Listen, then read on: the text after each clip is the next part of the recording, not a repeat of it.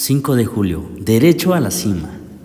Y dos ciegos que estaban sentados junto al camino, cuando oyeron que Jesús pasaba, clamaron diciendo, Señor, Hijo de David, ten misericordia de nosotros. Mateo 20, versos 29 y 30. Tres años de alimentar, sanar y enseñar habían elevado a Jesús a un estatus de estrella de rock.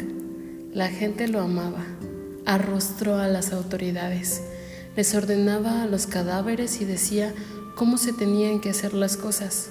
Era del pueblo, con gran corazón y héroe local.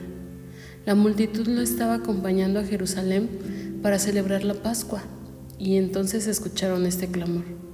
Señor, Hijo de David, ten misericordia de nosotros. La multitud volteó y vio a los dos ciegos. Lamentable. Esta era una marcha de victoria, un día de triunfo. Jesús tenía una misión importante. La gente podría haber dejado a los ciegos a un lado del camino. ¿Le suena familiar? Pero los ciegos trajeron su problema con Jesús. No preguntaron por Pedro o por Juan.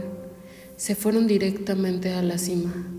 Clamaron a Jesús, persistente, personal y apasionadamente.